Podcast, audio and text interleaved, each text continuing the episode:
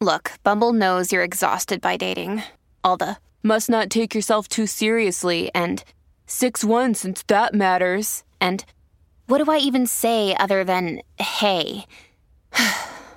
well, that's why they're introducing an all new Bumble with exciting features to make compatibility easier, starting the chat better, and dating safer. They've changed, so you don't have to. Download the new Bumble now. At Evernorth Health Services, we believe costs shouldn't get in the way of life changing care, and we're doing everything in our power to make it possible. Behavioral health solutions that also keep your projections at their best? It's possible. Pharmacy benefits that benefit your bottom line? It's possible. Complex specialty care that cares about your ROI? It's possible. Because we're already doing it. All while saving businesses billions. That's Wonder made possible. Learn more at evernorth.com/wonder. Hola, esto es New Books Network en español. Hola, bienvenidos y bienvenidas una vez más al podcast de historia de The New Books Network. Soy su host, Luca Heberle, y hoy conversaré con el doctor Rolando Rojas sobre la Revolución de los Arrendires, una historia personal de la Reforma Agraria, publicado por eh, el Instituto de Estudios Peruanos ¿no? y escrito por, por Rolando, que está acá conmigo. Eh, bueno, Rolando, muchas gracias por venir y bienvenido al show. Gracias, Luca. Más bien al contrario, ¿no? Es un gusto para mí estar aquí. Entonces, Rolando, para comenzar, ¿qué te parece si nos cuentas sobre ti? ¿Quién es Rolando Rojas? Sí, bueno, Rolando Rojas es un historiador sanmarquino. es- eh, estudió eh, historia, eh, la licenciatura, luego una maestría. Hizo también estudios de literatura no concluidos y un doctorado en historia en el Colegio de México. Durante ya unos 15 años trabajo en el Instituto de Estudios Peruanos y he escrito algunos libros, ¿no? Este, me he especializado un poco en historia del Perú republicano, historia de- del Perú contemporáneo, y el libro eh, La Revolución de los, de es uno de, los libros que me ha que finalmente he podido escribir en, lo- en los últimos años. Genial, gracias por esa dinámica presentación. Em, por lo general, siempre es importante saber qué llevó el autor de un libro a escribirlo para poder entender dicho libro, pero creo que en pocos casos esto es tan cierto como en el de la Revolución de los Arrendires, por lo que me gustaría que nos cuentes sobre el camino que te llevó a escribir este estudio. Sí, ha- hay como que dos factores que convergen, ¿no? Uno un poco es eh, el interés del historiador por comprender ciertos, ciertos hechos históricos, como en este caso la reforma agraria, y luego hay un asunto personal, Luca. Mira, este, el libro trata o tiene como uno de los personajes principales a mi abuelo, quien había participado, él era un pequeño comerciante, un hombre que estaba, este, lo que llamaríamos ahora un emprendedor, y él participa con tres campesinos este, de una conspiración eh, como resultado de un litigio por tierra, por un conflicto por tierras en la convención en, en el Cusco. La convención es una, eh, una zona de montañas selváticas del Cusco donde habían haciendas de café, de té, de cacao.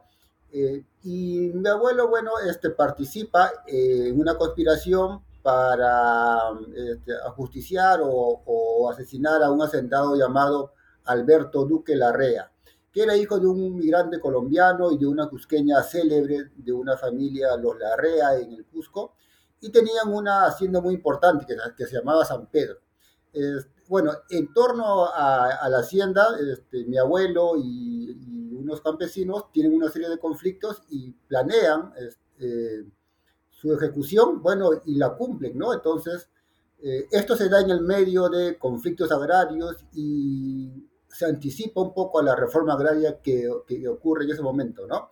Entonces son, este, por un lado, eh, mi interés por, por, el tema, por los conflictos agrarios, por la historia de la reforma agraria, y de otro lado, Luca, por mi historia personal, ¿no? Porque de alguna manera eso también eh, está unida a la historia de mi familia y en particular a la historia de mi abuelo digamos que eh, mataste eh, a dos pájaros de un solo tiro.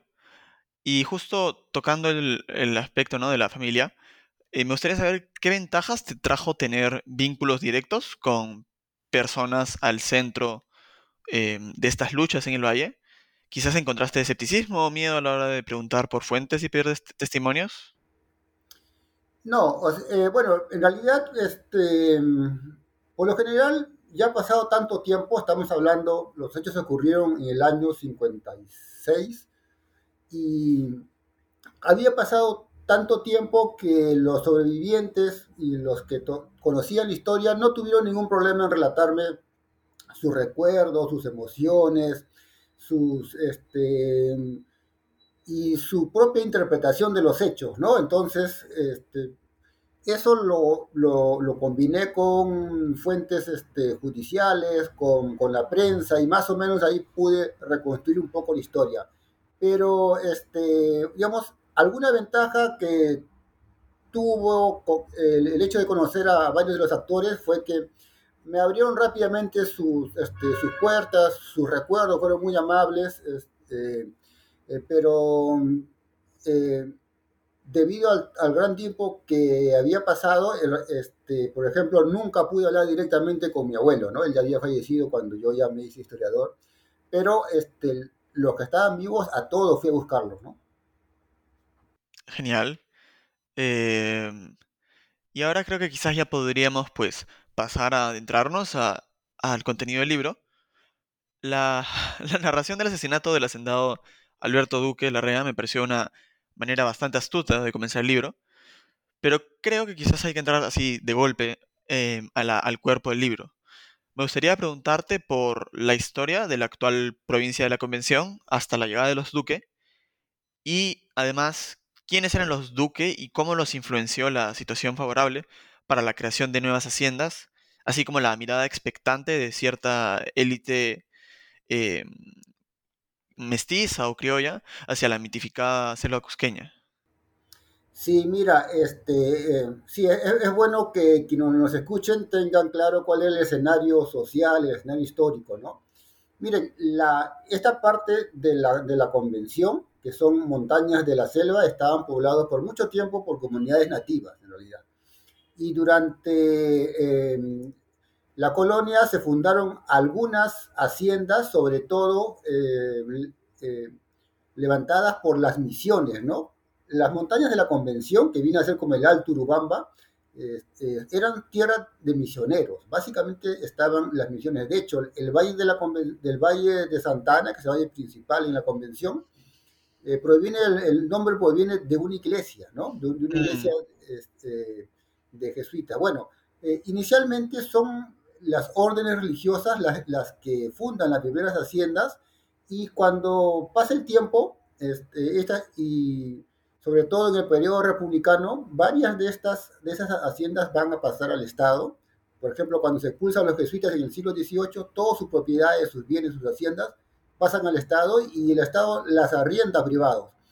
Bueno, a partir de ahí se fundan varias este, otras haciendas en la zona sobre todo bajo la modalidad de, de, una ley de, eh, una ley de colonización de montañas que permitía que ciertos este, empresarios eh, denunciaran tierras ¿no? como, como este, explotables y, y, se las adjudicaban a través de, de una compra-venta con el Estado. Bueno, así aparecen las, haciendas, empiezan eh, en el siglo XIX a, formarse algunas haciendas, aparte de las que ya existían, que, eran las, haciendas clásicas, ¿no? En la zona se cultivaba este, básicamente eh, azúcar y, se hacía, perdón, caña de azúcar y se hacía aguardiente y se hacía azúcar, ¿no? Ese era el, principal este, fuente de, de ingreso de los hacendados. Sin embargo, en, en, el siglo XX, en las primeras décadas del siglo XX, Em, existe en el mundo, en el mercado internacional, una fuerte demanda por el café. Se paga buen precio y resulta que se introduce café en la zona. Y entonces, en las primeras décadas del siglo XX, varios eh, hacendados y también campesinos van a este, migrar, van a, dedicarse al cultivo del café y este, la convención va a experimentar una suerte de boom, económico, boom productivo, este, una dinamización mercantil, y en ese escenario es que, aparecen eh, a fines del siglo XIX, inicios del XX, la familia Duque. ¿no?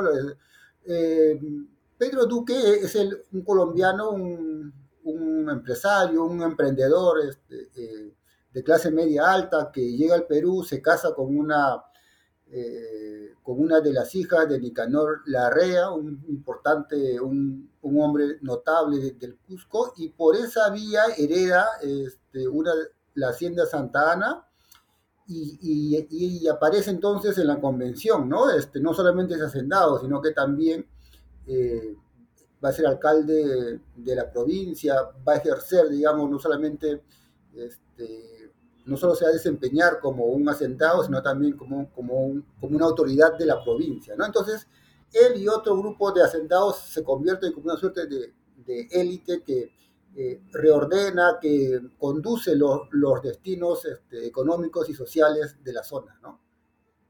Claro, ¿no? Y bueno, supongo que quizás no hay tantas fuentes como para saberlo con detalle, pero pareciera que parte del motivo por el que eh, por el que el primer duque, ¿no? Se casa con esta mujer es quizás para ascender en la escala social, aunque eso es un poco de especulación por mi parte, ¿no? Y luego una pregunta que quería hacerte para que lo aclares. Eh, con estas nuevas legislaciones, eh, básicamente los hacendados podían reclamar cualquier terreno que considerasen explotable y que no existiera un título de propiedad previo, ¿verdad?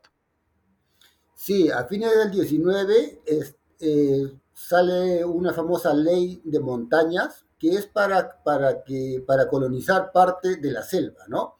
Y entonces lo que básicamente esto significaba que algún empresario, alguien que demostrara que tenía capital, no cualquiera este, tampoco, ¿ah? pero este, alguien que más o menos tenía influencia, podía demostrar que tenía capital, capital, que tenía experiencia en, en, producir pues este, un fondo, una hacienda, eh, podía denunciar ciertos territorios, se, eh, llegaban inspectores, medían y luego estos se adjudicaban mediante un, proceso, ¿no? Había una, una, suerte de comisión que administraba eh, este, la concesión de estas tierras. Y esto ocurre en, varias partes de, la selva y en particular en la selva cusqueña, que como cuenta en el libro, ya se, los mismos cusqueños de la ciudad eh, es, están viendo que el Cusco tiene un gran territorio de montañas selváticas y que pues este, está explotable, ¿no? Ese, se llama,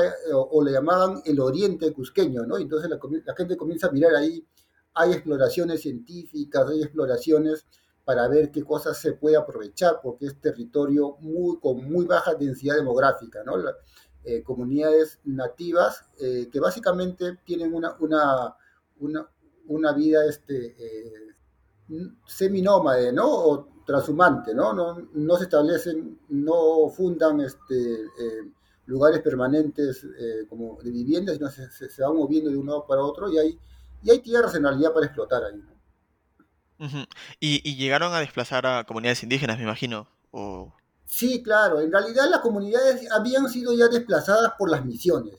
Mm. Las, las, misiones cuando llegan este, em, eh, hacen lo clásico, ¿no? Este, capturan niños, los llevan a la escuela, los, los tratan de occidentalizar y como respuesta de eso, las comunidades se van yendo hacia más adentro. O sea, y, y, en la zona este, de la convención, pues eh, las órdenes religiosas habían espantado a, eh, los, mm. habitantes de las comunidades nativas y por lo tanto más o menos este, habían quedado tierras vacías, ¿no? Ya, ya, o sea, es un momento previo entonces, entendido. Y bueno, ahora pasamos a em, el, la víctima del asesinato que es tan importante en este, en este libro. ¿Quién fue el cosmopolita Alberto Duque? que reunía tanto, perdón, que reunía en su persona tantas características de ambicioso empresario y de latifundista conservador.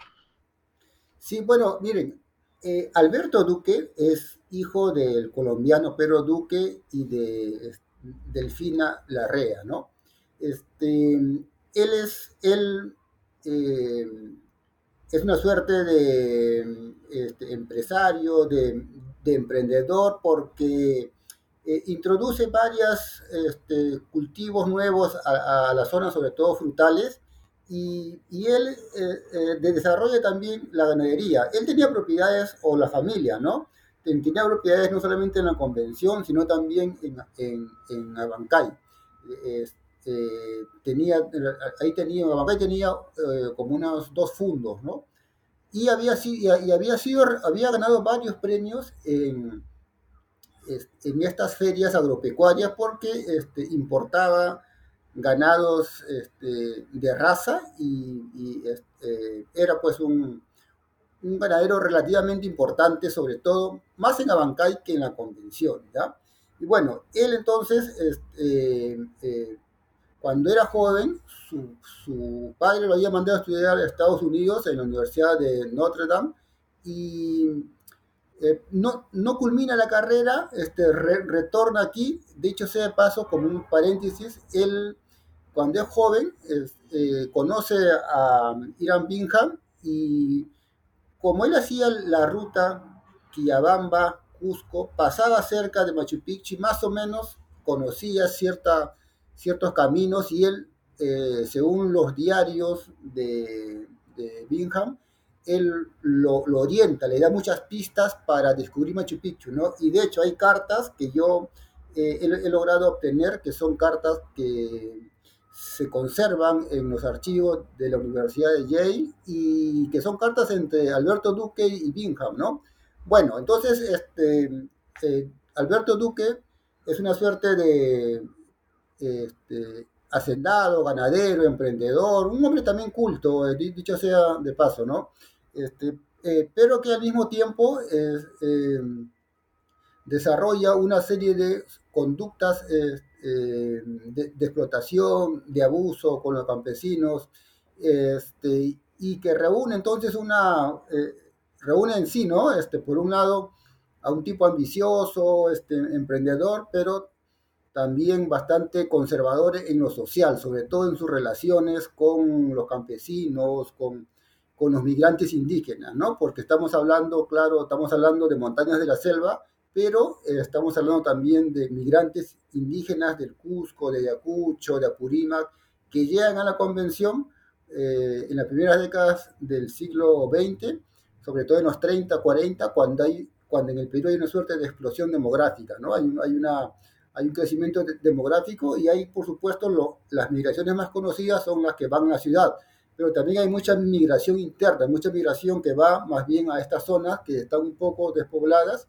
y encuentran ahí un lugar donde, donde residir, donde trabajar y donde arrendar este, algunas tierras, ¿no? Bueno, eh, Alberto Duque es uno entonces de estos hacendados que va a protagonizar el boom económico en la convención y también los hechos que más o menos ya había adelantado yo, ¿no? Sobre todo en, torno a su, asesinato.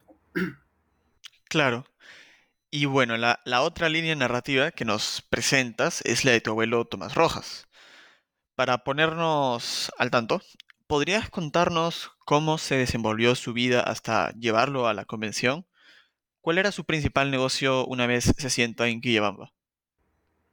Sí, eh, bueno, mi abuelo era hijo de, de una familia de eh, campesinos. Bueno, eh, tenían un, una, una, pequeña tierra, pero bueno, su, su, padre era en realidad lo que, lo que se llamaba adobero, ¿no? Hacía adobe, era una suerte de constructor, combinaba la agricultura, complementaba con este, la confección de adobes y la construcción de casas.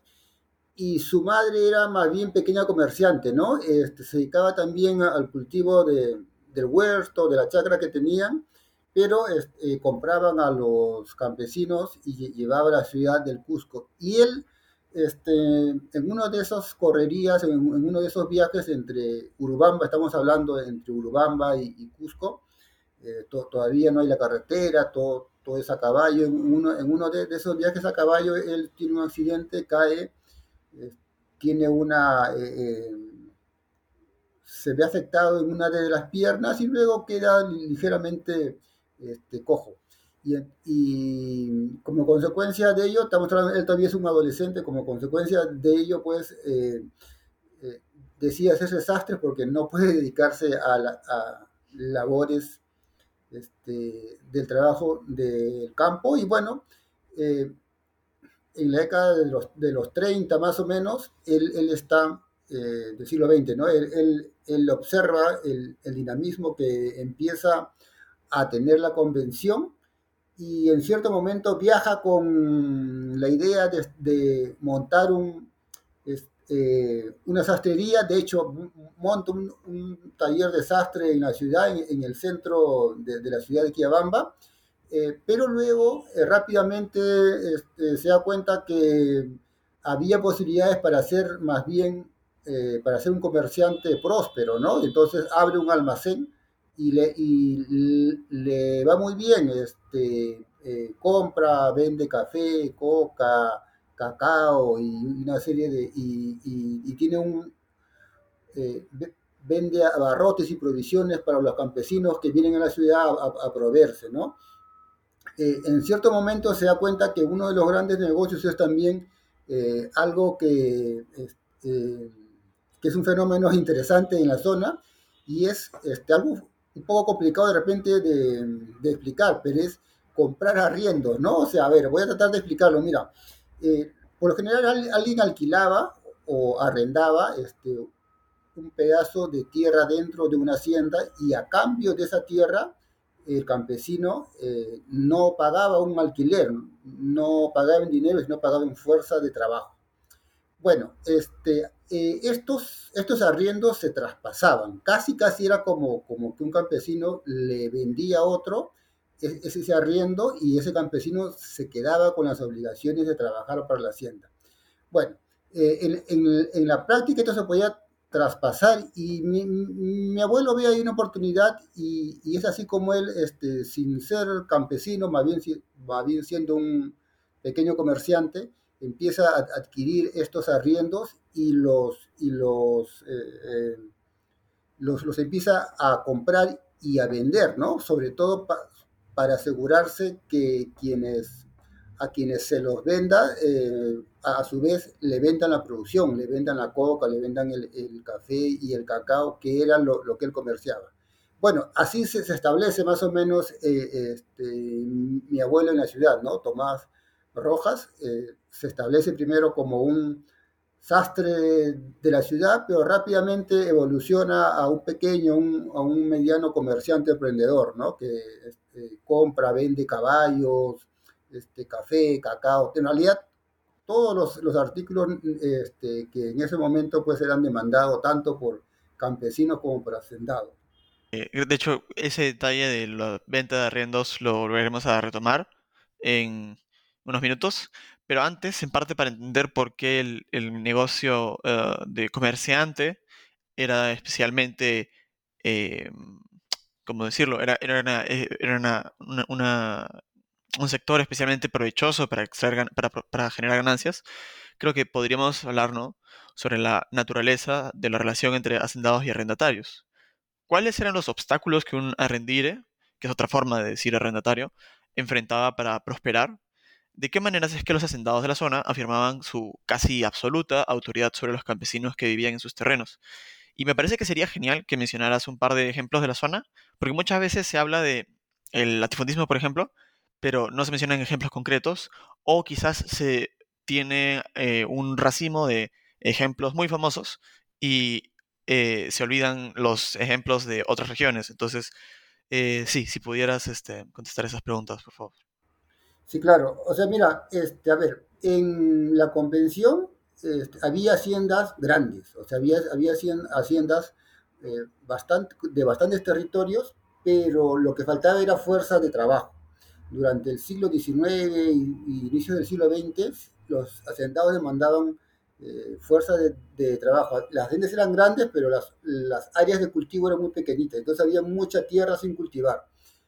Y para atraer fuerzas de trabajo, los hacendados ofertan a través de la prensa, este, a, través de, agentes, eh, alquilar o arrendar tierras a los, a, los migrantes, eh, pero no pagan un alquiler, sino lo, lo, que pagan es en fuerza de trabajo, es decir, en trabajar la tierra de, del hacendado.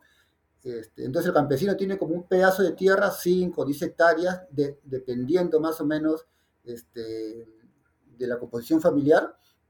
Y una vez que este hacendado este, eh, ahora, ocurre lo siguiente, ¿no? Una vez que pasan unos años, tres, cuatro, cinco años, eh, esa tierra que ha recibido el, campesino, que es tierra este, inculta, eh, monte, tierra que la ha vuelto productiva, ¿no? Que, que la ha limpiado, que ha sembrado, ha cultivado y le, ha hecho florecer, este, el hacendado va a tratar de romper el, contrato, este, algunos casos verbal, otros casos escritos, contratos que tenía de arrendamiento, ¿no? ¿Para qué? Para recuperar esas tierras que había dado a los campesinos y que, que bueno, se los había dado cuando, cuando, eran desmont, cuando eran desmonte, tierra eriaza y ahora estaban pues produciendo café, produciendo cacao, produciendo coca que tenía un alto precio en el mercado, ¿no?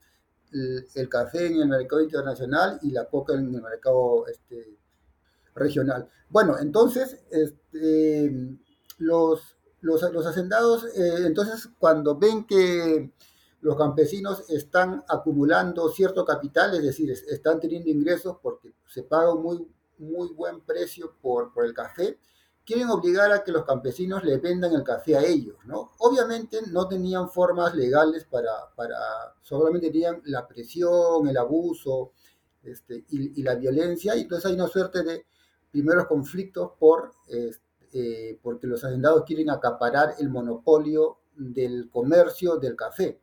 Eh, de hecho, ¿no? Este, los campesinos inicialmente se les, prohibía producir caña de azúcar para que no produjeran aguardiente y lo compraran siempre en, el bazar de los hacendados, ¿no?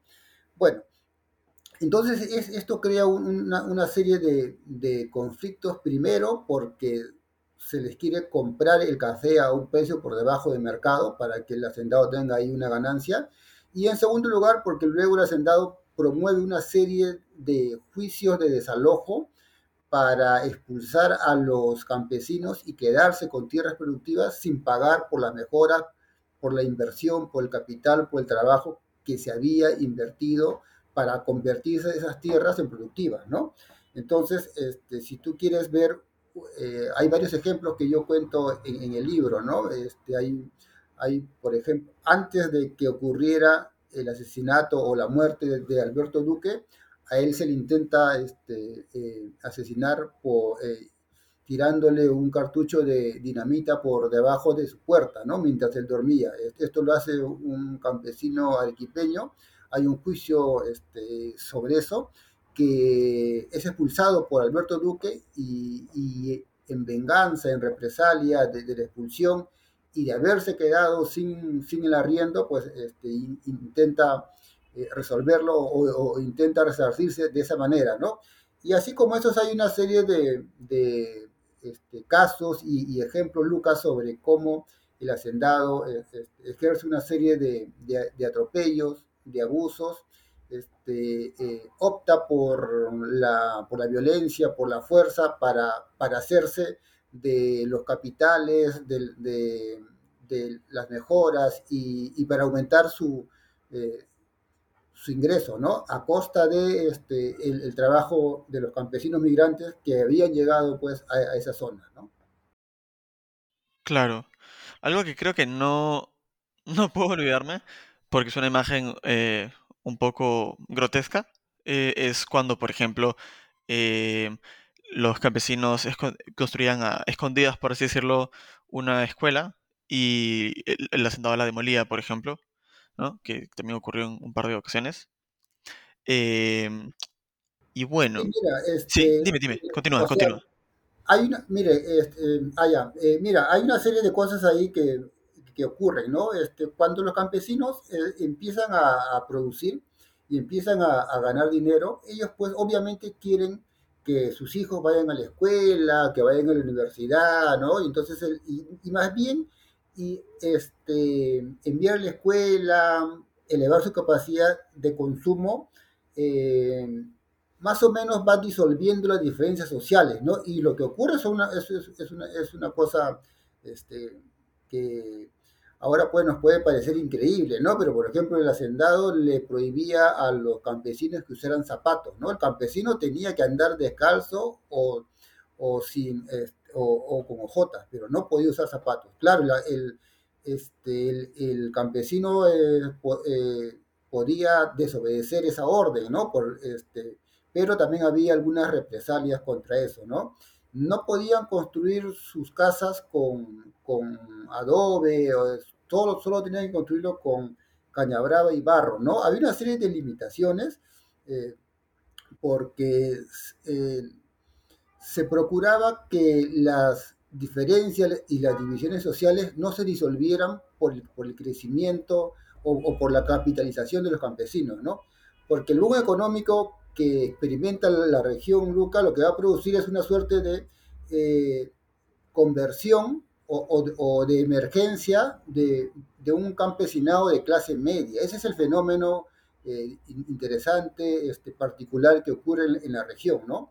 campesinos analfabetos, quechablantes que llegan a la convención y que gracias al precio del café van a tener ingresos y van a ir a, eh, van a incrementar su capacidad de consumo y van a, tratar de que la generación siguiente, sus hijos, vayan a la escuela, se, eduquen, eh, se instruyan en, alguna carrera técnica o incluso en la universidad, ¿no?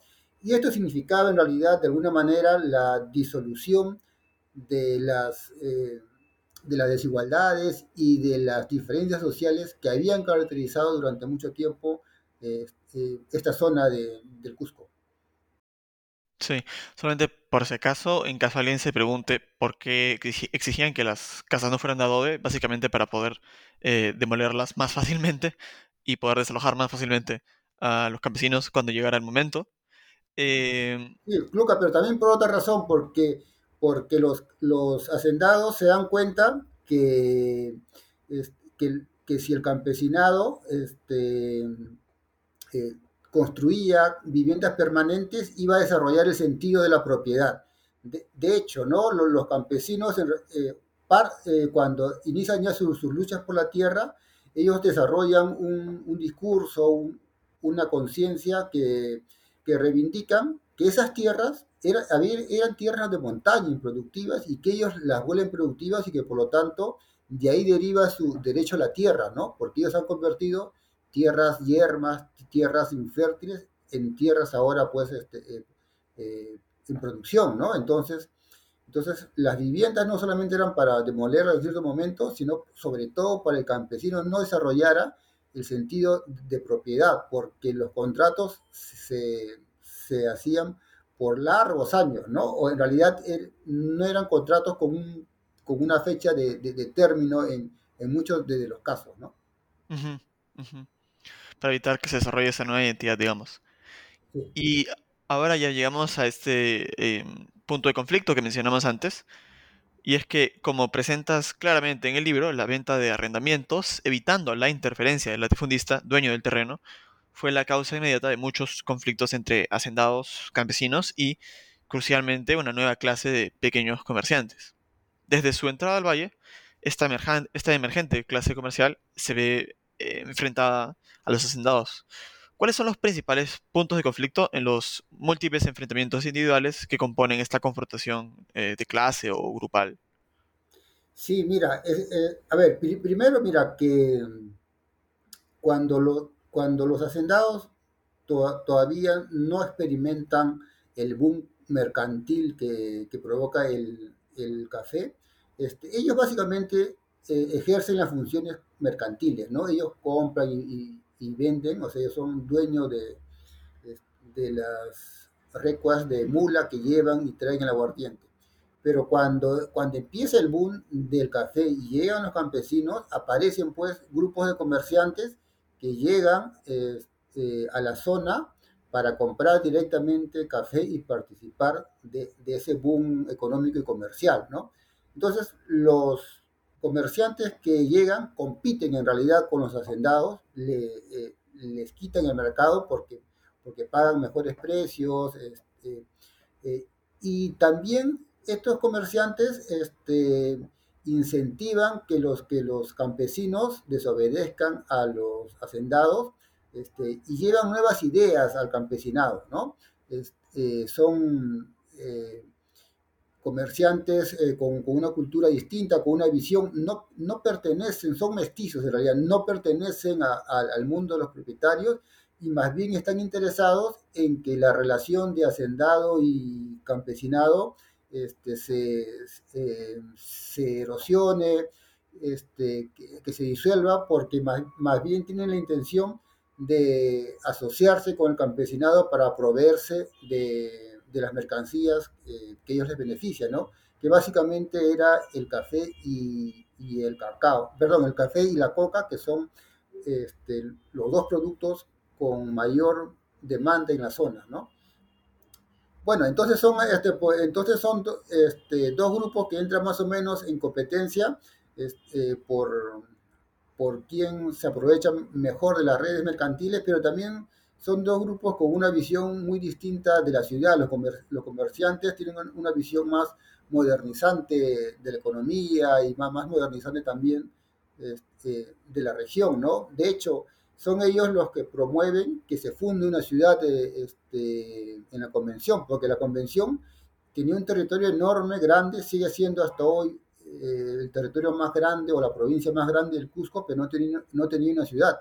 Esa ciudad la van a fundar a fines del 19 y la, la van a construir este, en la primera, segunda década del siglo XX, un poco por, por impulso de los, de los comerciantes que necesitaban también de, de un sitio donde residir, ¿no? Por, porque cuando llegaban a las haciendas, los hacendados pues, solían expulsarlos, ¿no? No, les permitían eh, eh, pasar por sus, por sus, eh, por sus propiedades, ¿no? Entonces, desde varios puntos de vista se, se produce ahí este, eh, una primera fuente de conflictos ¿no? entre dos élites, una mercantil moderna si quieres y, y, una más bien de hacendados tradicionales.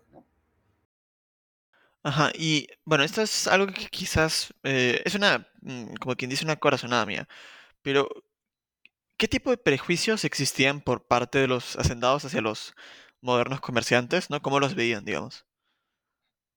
Ah, bueno, este, miren, los hacendados, eh, sobre todo porque vienen este, de varias provincias del Cusco, este, y, están asociados pues, a una cultura, a una tradición, establecían relaciones bastante verticales este, y jerárquicas con el campesinado indígena, ¿no?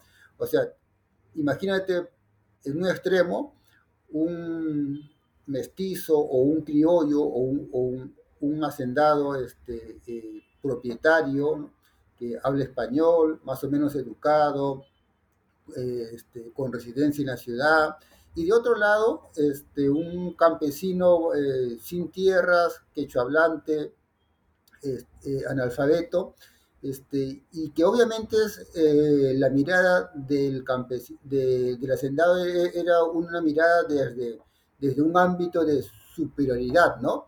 Este, mientras que cuando llega, este, eh, cuando los, comerciantes que llegan a la convención son, son, son mestizos, algunos son incluso indígenas, que han ido como, este, han sido forzados o, o han ascendido este, a la categoría de pequeños comerciantes. No, no, no, pertenecen al mundo de las élites, ¿no?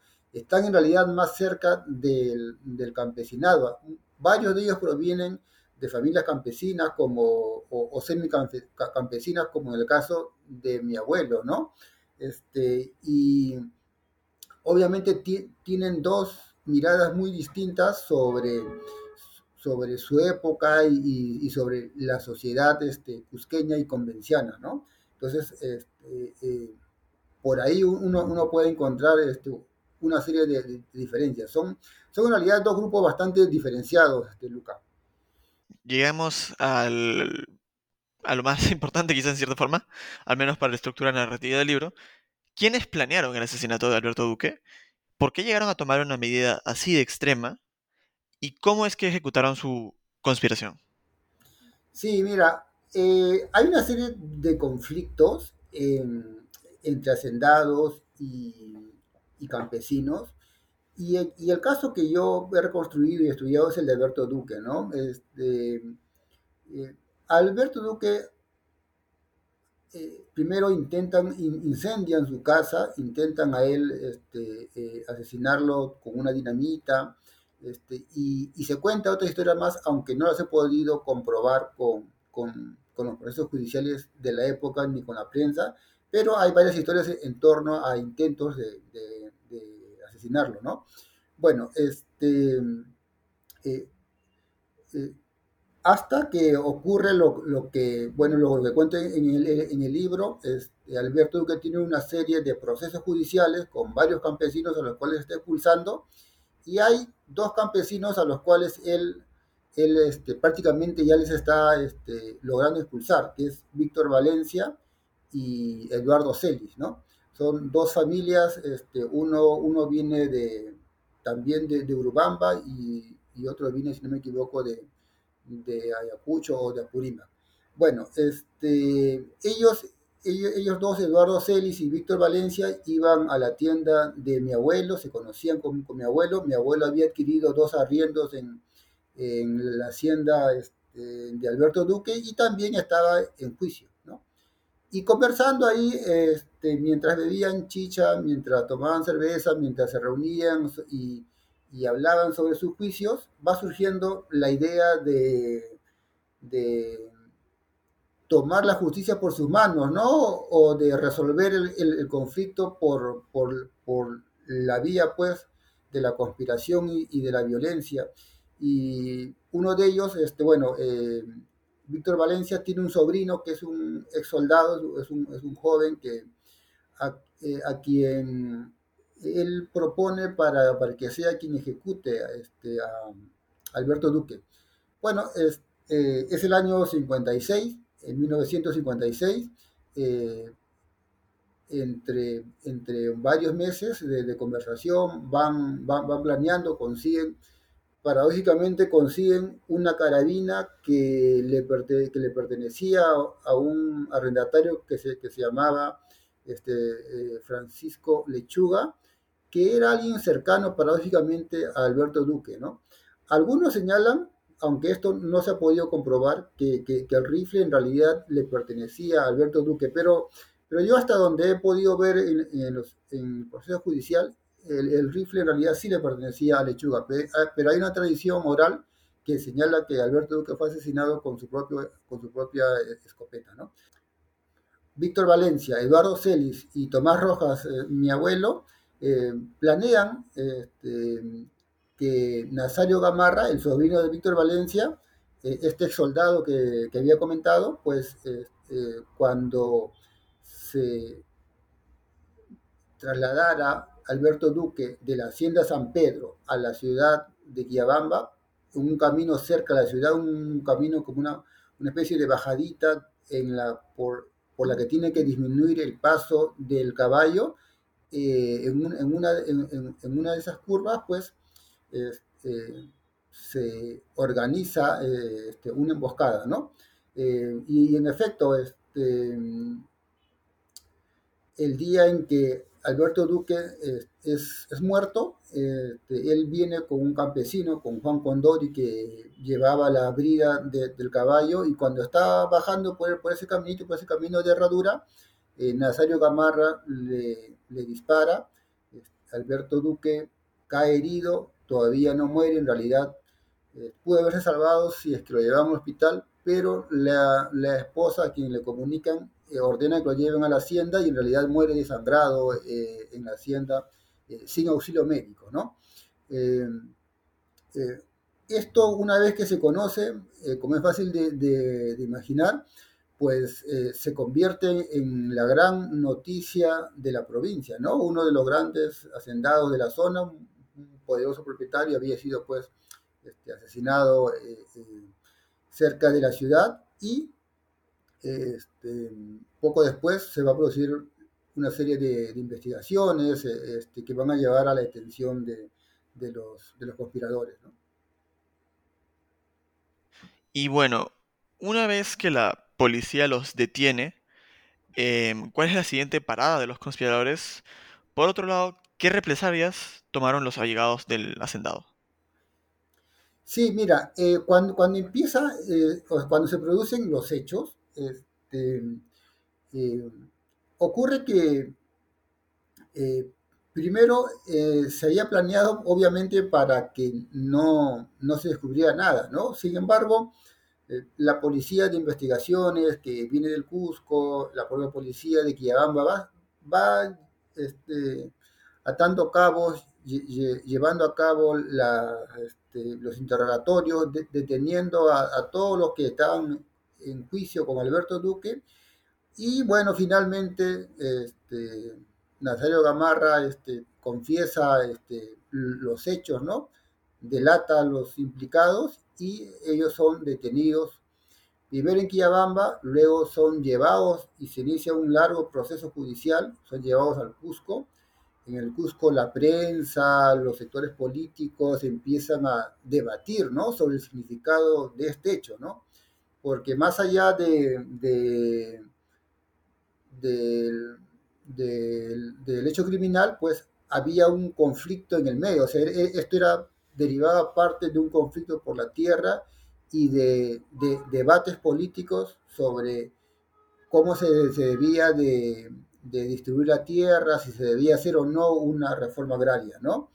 Eh, de manera que de repente me estoy adelantando, pero cuando Víctor Valencia, Nazario Gamarra, Eduardo Celis y mi abuelo son condenados a 25 años de prisión. En, en la sentencia, en el texto de, de la sentencia, eh, se solicita o se invoca al gobierno a que haga una reforma agraria para frenar los hechos de violencia que ya, este, que ya estaban empezando, ¿no? Eh, poquito después de los hechos que estoy contando, este, se, se- se empiezan a organizar pues, los sindicatos campesinos en la convención y el valle se, eh, se convierte en una suerte de polvorín social, ¿no? Campesinos y hacendados enfrentados, este, huelgas, marchas, movilizaciones, actos de, violencia, boicot, este, que casi llevan a una suerte de este, eh, insurrección campesina, ¿no? Este, pero bueno, así más o menos este, se, mueven los, los hechos eh, de ese momento, ¿no? Eh, lo que ocurre con Alberto Duque es una respuesta individual, pero poco después, dos años después, viene una respuesta colectiva, ¿no? Porque en el año 58-59 se, se van a organizar sindicatos y luego la Federación Campesina de la Convención Hilares, que es una federación importantísima en, eh, eh, en la historia del Cusco y en la historia de la Convención. Justamente, eh, pues en, en paralelo a la historia que nos has ido contando, eh, se forman relativamente poderosos sindicatos campesinos. ¿Quiénes fueron los líderes y los participantes más activos en la tarea gigantesca de organizar al campesinado convenciano? ¿Qué implicaba este arduo trabajo para quienes se dedicaran a él? Y por último, ¿podrías detallar la relación entre los hacendados y los serviciales sindicatos apristas? Sí, mira, es, muchos campesinos no eh, empiezan a, a viajar al Cusco y se vinculan con la Federación de Trabajadores del Cusco, que era una poderosa federación de trabajadores urbanos, pero que tenía una suerte de eh, sección o de área campesina, ¿no? Porque había una serie de conflictos, no solamente en la convención, en otras provincias y en otros distritos del Cusco.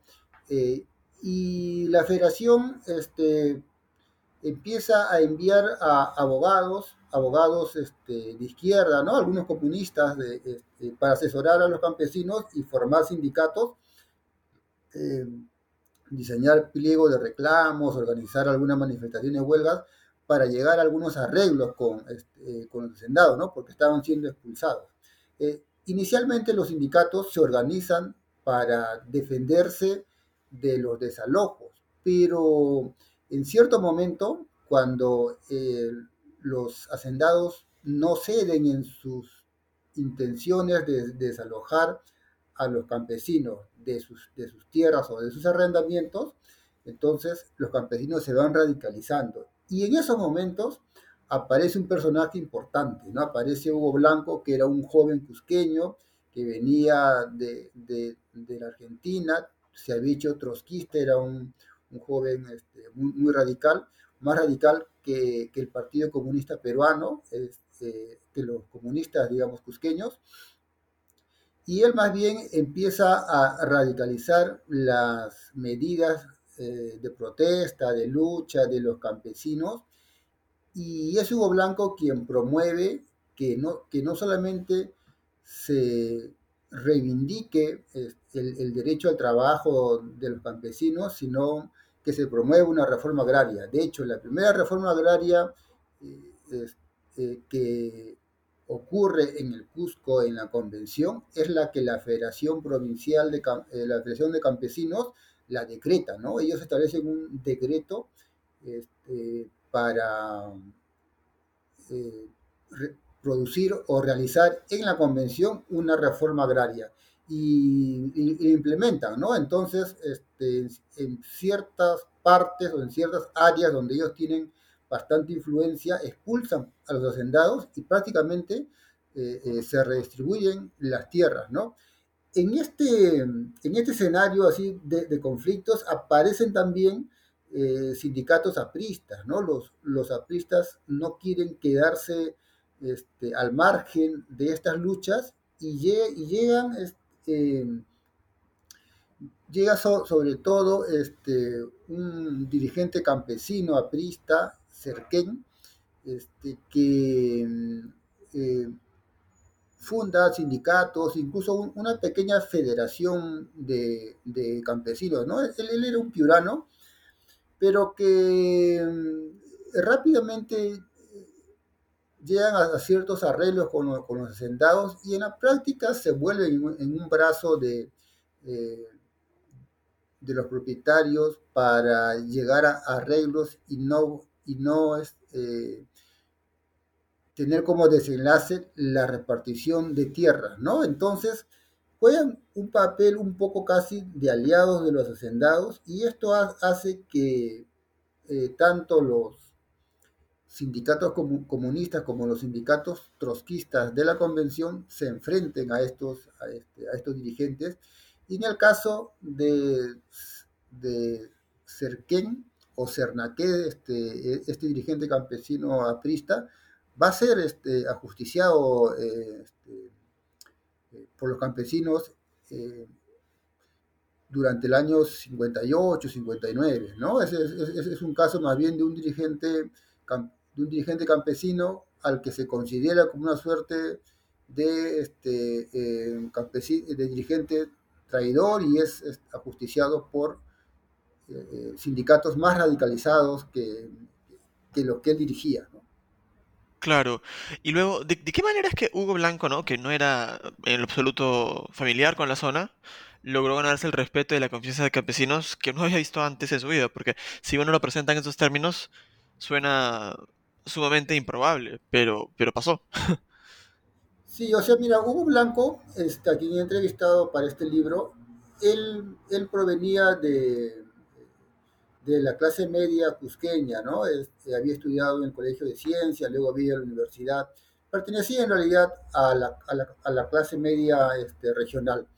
Este, nunca había estado en la convención, mucho menos en Quiabamba. Este, y cuando él de manera un poco casual regresa al Perú, está en Lima, luego regresa al Cusco, de manera casual este, conoce en la cárcel, porque es detenido en unas protestas en el Cusco, conoce en la cárcel a los dirigentes de la convención, sobre todo, sobre todo Eduardo González, ¿no? Conoce a este dirigente campesino, quechohablante, este, y él le cuenta este, a Hugo Blanco sobre los sindicatos. Hugo Blanco se da cuenta que ahí la situación está, el movimiento campesino está en alza. También conoce a mi abuelo, conoce a Víctor Valencia, a Eduardo Celis, y se da cuenta que además los campesinos están radicalizados, ¿no? Porque pueden llevar, pueden llevar a cabo medidas extremas y entonces él decide embarcarse, este, o sea, decide viajar a, a la convención y eh, involucrarse y final y bueno y, y luego más adelante pues él acaba liderando el movimiento campesino de la convención no sobre todo el, ala más radical de, de, ese movimiento. Y él no tiene ningún problema en, iniciar un proceso de campesinización en, este, él va a la, a la convención eh, prácticamente se vuelve un campesino más. Él me contó que habla un poco de quechua, pero realmente él aprende quechua o, digamos, desarrolla este, esta segunda lengua plenamente eh, eh, en esos años, ¿no? En, los años 58, 61, este, que son los, años en los cuales él, él, está este, como dirigente campesino en la convención, ¿no? Hasta su detención en el año 63. Entonces aprovechemos este momento, después de, la explicación de, de la historia de Hugo Blanco, para volver a la historia de los conspiradores, arriesgadamente la defensa logra convertir el juicio en una especie de debate público sobre el carácter de Alberto Duque. ¿Cómo se discutía este tema en la ciudad de Cusco? ¿Y cuál fue la sentencia final del juicio legal? Sí, eh, en efecto, ¿no? Este, la muerte de, Duques inicia todo un debate eh, que trasciende a los propios hechos materiales, ¿no? O sea, a, su propia muerte, ¿no? Ya no, no, solamente, no solamente se debate sobre este, la conspiración de unos campesinos contra hacendados, sino también sobre problemas de fondo, ¿no? El problema agrario en la convención y el problema este, agrario en el Cusco. Y entonces, este, en la prensa, este, en el proceso judicial, los abogados, los alegatos están eh, eh, eh, cuestionando, como también como una manera de defensa de los, de los conspiradores, están pues describiendo, alegando, argumentando sobre los abusos, los atropellos que cometían los asentados en la convención. Y la opinión pública, y esto, se, se puede ver, y yo lo, lo he contado a través de la prensa de la época, en la opinión pública, tanto del Cusco como de Lima, pues este, se debate sobre la necesidad de hacer cambios y reformas, ¿no? Entonces, lo que inicialmente había sido eh, hechos este, de un crimen social o, un, un, crimen que derivaba de, de conflictos entre campesinos y hacendados, luego se convierte en un gran debate sobre la reforma agraria y como ya había adelantado, en la resolución, o sea, en, la resolución que emiten los jueces, este, eh, solicitan, invocan al Congreso y al gobierno a que lleve a cabo una reforma agraria en el país, ¿no? Bueno, finalmente, eh, eh, el pedido del fiscal era, era que se aplicara la pena de muerte, pero esta no se aplica, se les, se les da la pena este, eh, máxima de, cárcel en ese momento, que, era este, 25, años de, 25 años de prisión. ¿no? El fiscal en parte pide eso porque era amigo o cercano, digamos, a los duques. Lo que es bueno, bueno no olvidarlo, ¿no? Eh, bueno, y entonces algo que también me llamó mucho la atención es que los sindicatos asumieron brevemente, como tú dices, el rol de un gobierno local la construcción de infraestructura, la administración de justicia, la gestión de campañas de salud y demás. Probablemente queda mucho por escribir sobre este tema y otras historias de autogobierno. ¿Cómo deberíamos entender este proceso y la toma de tierras? ¿Cuál fue la reacción del gobierno, del gobierno nacional? Sí, mira, a ver, cuando llega Hugo Blanco, Hugo Blanco es un hombre joven. Hugo Blanco este, en el año 58, 59, tiene menos de 30 años, ¿ya? Tiene, tiene entre 26 y los años en los que, él, lo que él está, tiene más o menos entre 26 y 27 años, ¿no? Bueno, y él es un gran organizador, ¿no? Él, él, tiene una, una dedicación y una disciplina para organizar a los sindicatos y y se da cuenta, sobre todo a, partir de, su concepción eh, sobre, sobre la política, ¿no? en parte como derivación de las ideas trotskistas, de eh, construir una suerte de poder campesino, ¿no? lo que llaman el poder dual, que quiere decir en realidad organizar algunas eh, formas de gobierno campesino, de gobierno del territorio. ¿no? Entonces, los sindicatos no solamente bajo Hugo Blanco no solamente van a reivindicar este, el trabajo, los arriendos y otros, sino van a organizar escuelas, van a organizar este, eh, la, vigilancia del territorio, van a eh, intentar a, crear, abrir carreteras, abrir caminos, este, botiquines, una, serie de, cosas que le corresponden en realidad al, Estado.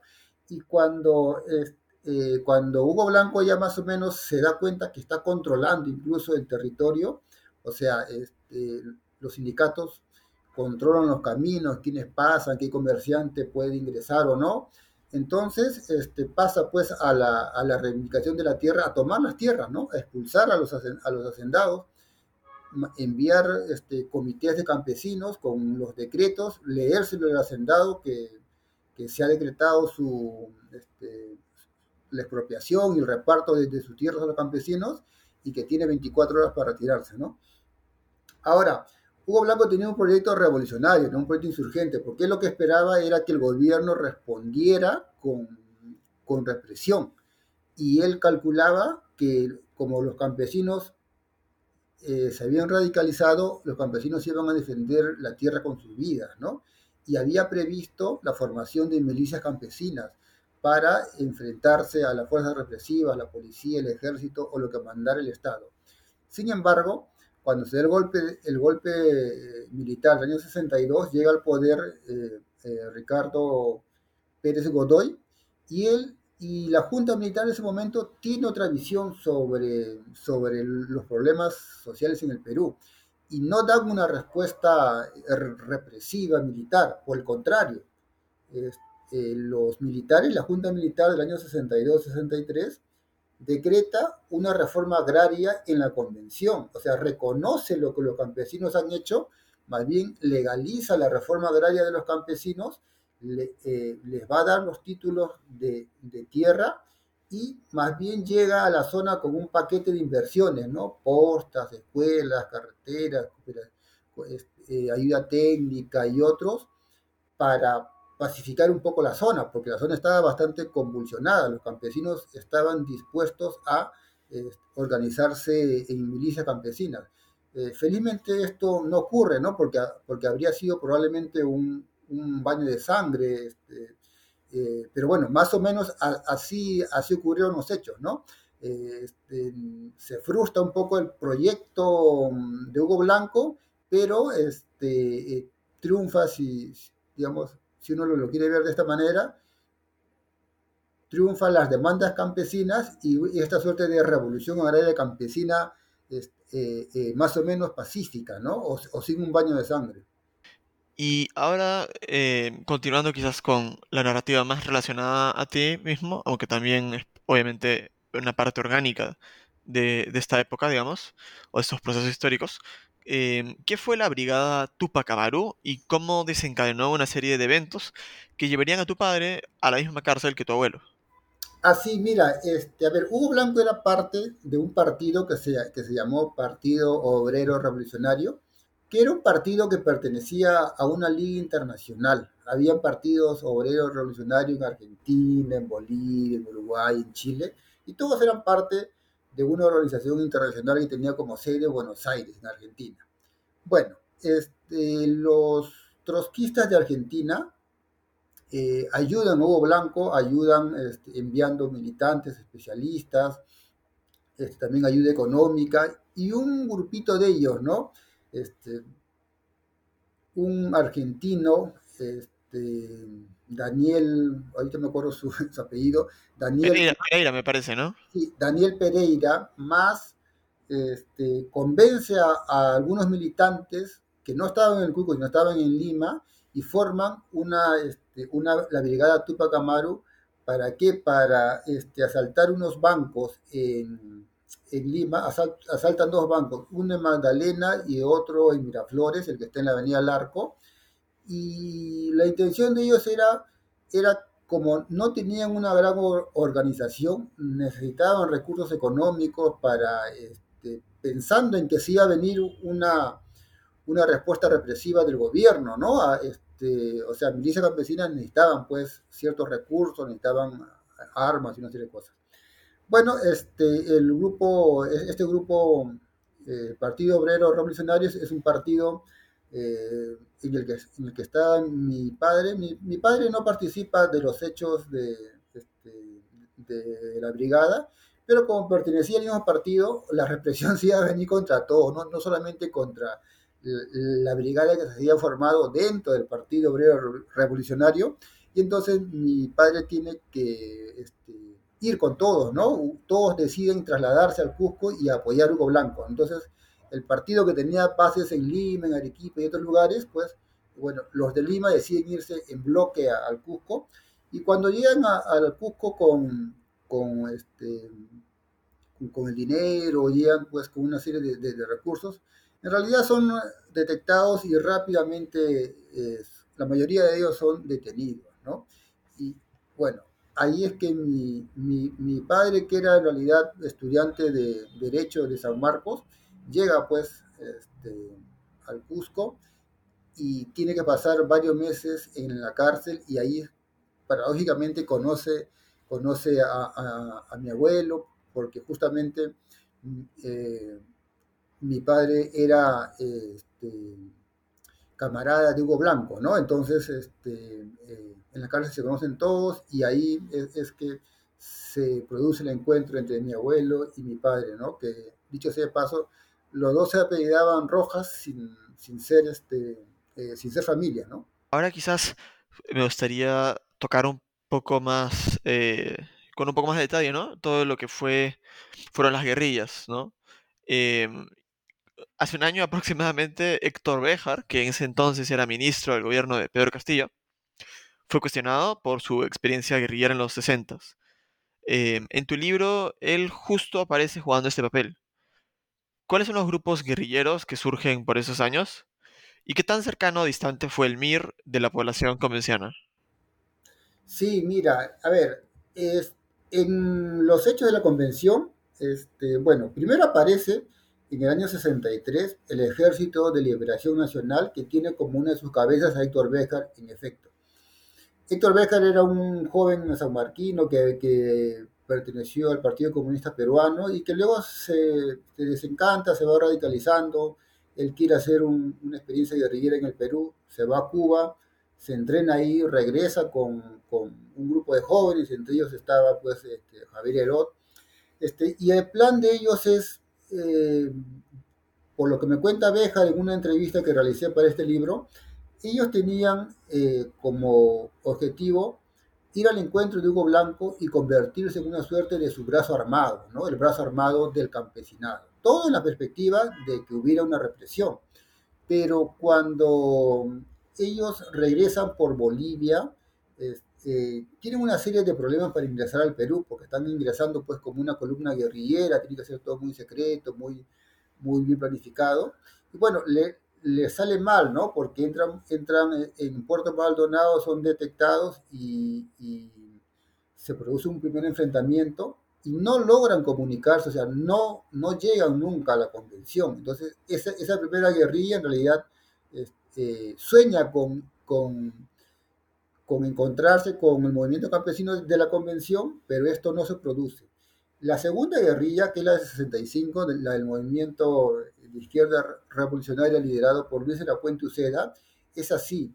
Esa es una guerrilla que establece, es una guerrilla que tiene un origen aprista, ¿no? El, el APRA rebelde, y que establece eh, comités en el Cusco, en la convención, y uno de sus jefes o uno de, de sus líderes, es Rubén Tupayachi, es, un, es hijo de, de un pequeño hacendado en la convención, ¿no? Su, su hacienda se llamaba Buenos Aires.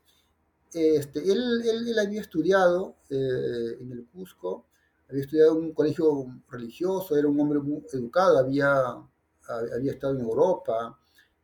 Eh, y bueno, se, se, convierte también eh, en, guerrillero y entonces en el caso de, del movimiento de izquierda revolucionario MIR, ellos sí tienen una, una, conexión y todavía quedan hasta hoy algunos sobrevivientes eh, convencianos ¿no? de, esa guerrilla. todavía hay, un, hay un monumento que se, que se le ha construido en la convención a Luis de la Puente Uceda y los sobrevivientes los campesinos que, que, participaron de la guerrilla de, de Luis de la Puente Uceda todavía este, eh, cada año en octubre hace pues su, ceremonia de, recordatorio, ¿no? En su caso sí hay, hay una, hay, hay, una conexión con el movimiento campesino, ¿no? Este, varios dirigentes se involucran, logra tener influencia eh, eh, entre, entre el campesinado. Así es. Em, y bueno, quizás esta sea una pregunta eh, muy simple, pero a la vez muy necesaria. ¿Qué tan significativa fue la reforma agraria en la convención cuando llegó? ¿Y cómo terminó la Casa Hacienda de los Duque?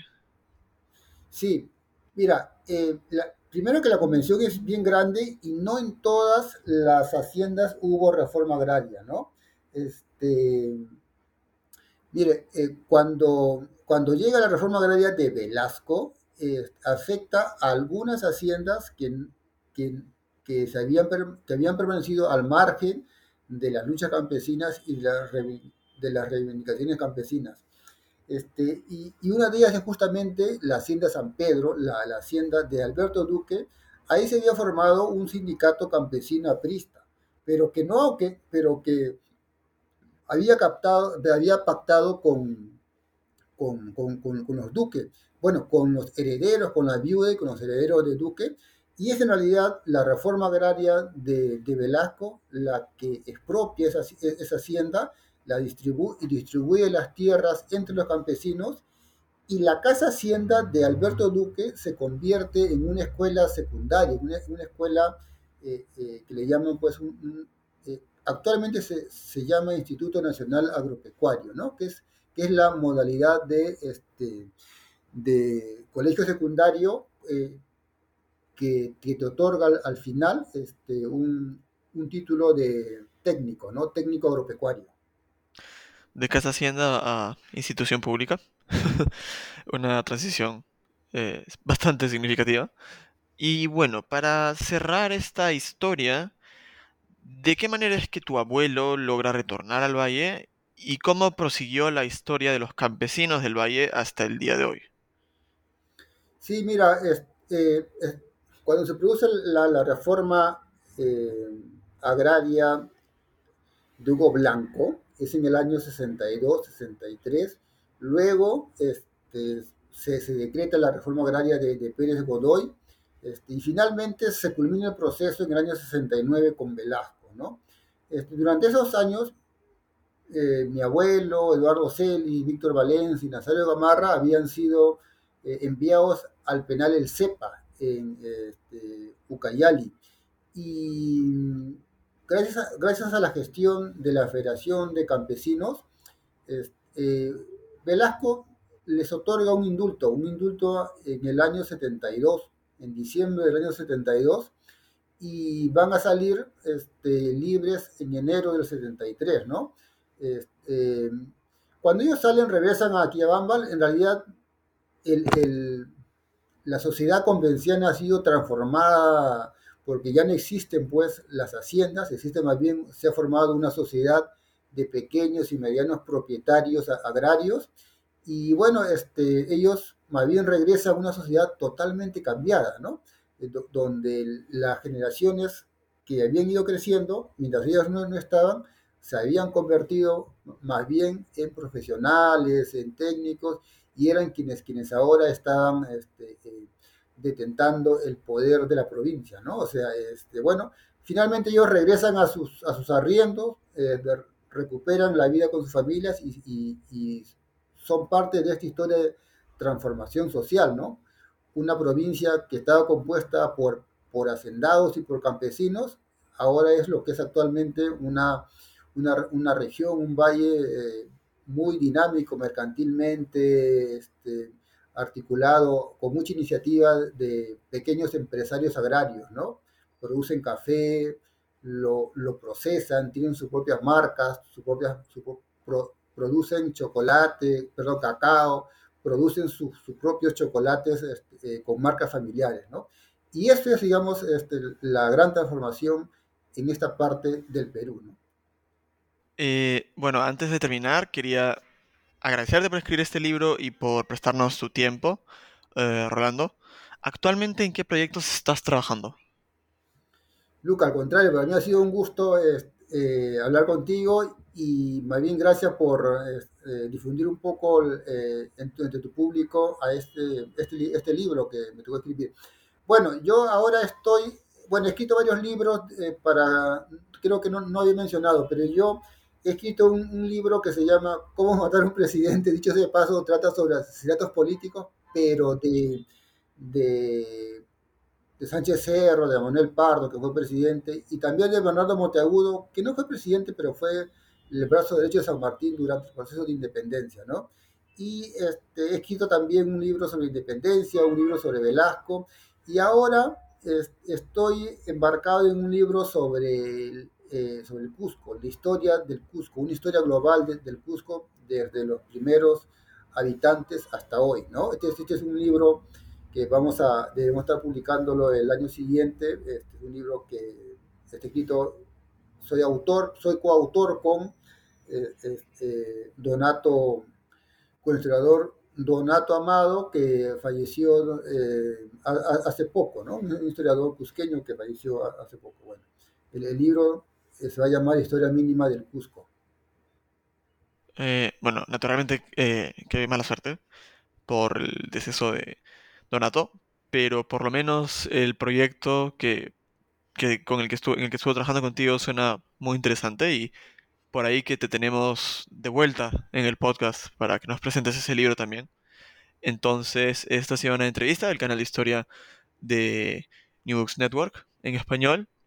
El libro es básicamente pues La Revolución de los Arrendires y la editorial que lo publicaba ha sido el Instituto de Estudios Peruanos.